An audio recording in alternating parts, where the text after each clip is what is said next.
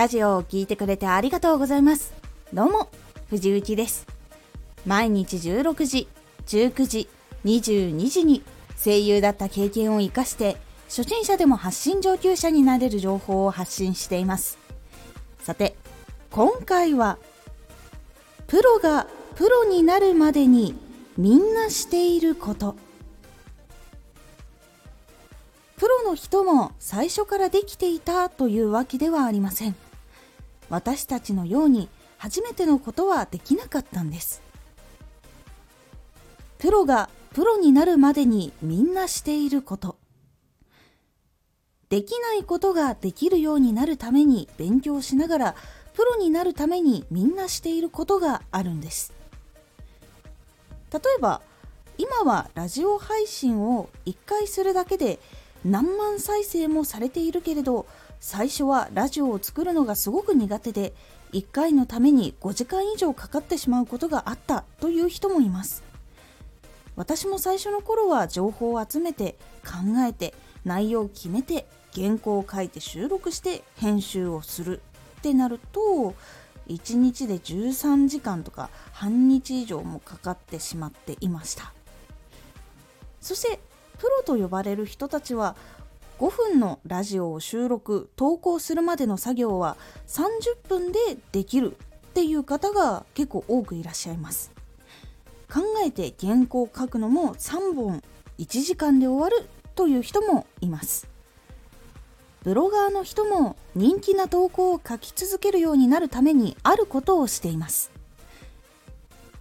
プロになるためにみんなしていることとは？それは千本ノックです。これ野球ではないんです。ブロガーだったらブログを書く。配信者だったらラジオを作る。ツイッターで活動している人だったらツイートを作る。シンガーソングライターなら曲を作り続ける。声優だったら芝居をたくさん。いろんな解釈でやっていく。というようにその活動で必要なことを千本ノックのようにやって速い速度で成長をしていくんです。作っては反省しながら出しっていうのを繰り返し相手に届けながらやるっていうことを続けることでさらに成長速度が速くなります。相手がいるいないだとすごく変わります。どうしても相手がいない状態だと自己満足に終わりやすいっていうところがあってアドバイスとかそういうものにも気がつけないっていうところがあったりとか第三者の目線が持ちにくいっていうのが出てくるので相手に届けるっていうことをするといいものを届けたいとかもしくは届けた時の反響とかでも結構変わったりしていくのでこれがダメだったのかな次これやろうっていう風にやっぱなりやすいのでさらに質を上げられるというつながりがあるんです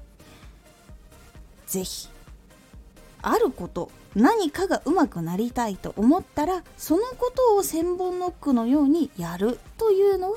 プロがプロになるまでにみんなしていることです。まあ、これをね練習とも言うし他にはまず作品を出し続けるっていう人も言う